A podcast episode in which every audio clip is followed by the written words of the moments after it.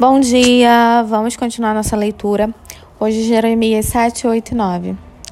Jeremias 7, né? A gente vê Jeremias pregando junto ao portão do templo, denunciando a crença de que o templo, por ser a casa de Deus entre os homens, jamais seria destruído. Esse é um capítulo de, de exortação. Jeremias condena a injustiça social, a idolatria, que se escondem por trás de uma falsa segurança. Declara que não basta morar na Cidade Santa, é preciso viver em santidade e desviar do pe pecado que nos cerca. O comportamento de falsidade e hipocrisia entristece a Deus. Embora a época mude, né? Vemos muitos desses comportamentos hoje, né? Que o Senhor nos ajude e tenha misericórdia da nossa geração.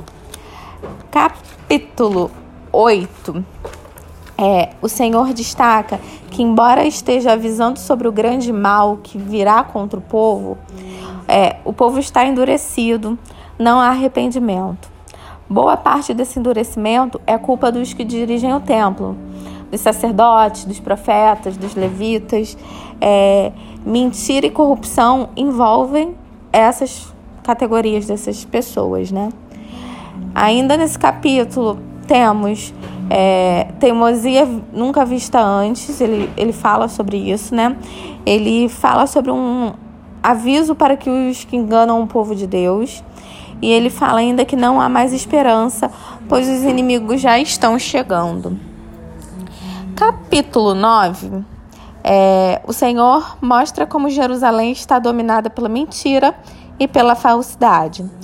Vemos esse assunto sendo enfatizado desde o capítulo anterior é, e vemos o quanto isso irrita a Deus e ele não deixa esses pecados sem julgamento, né? O povo esqueceu a lei, o povo abandonou a palavra e segue o caminho mau, o caminho do seu coração. As atitudes deles têm consequências graves. Deus precisa ser o dono de todas as áreas da nossa vida.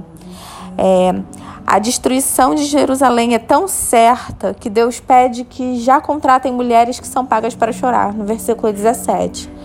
O povo de Judá tinha o sinal da aliança, a circuncisão, mas não guardava aliança. Por isso, em nada era diferente dos povos pagãos, que também praticavam a circuncisão. Tá? Vamos ler, vamos é, refletir sobre a, sobre a palavra todos os dias meditar nela de dia e de noite e que essa semana a gente consiga, né, é, permanecer nesses nossos propósitos. Fiquem com Deus, beijos e boa semana.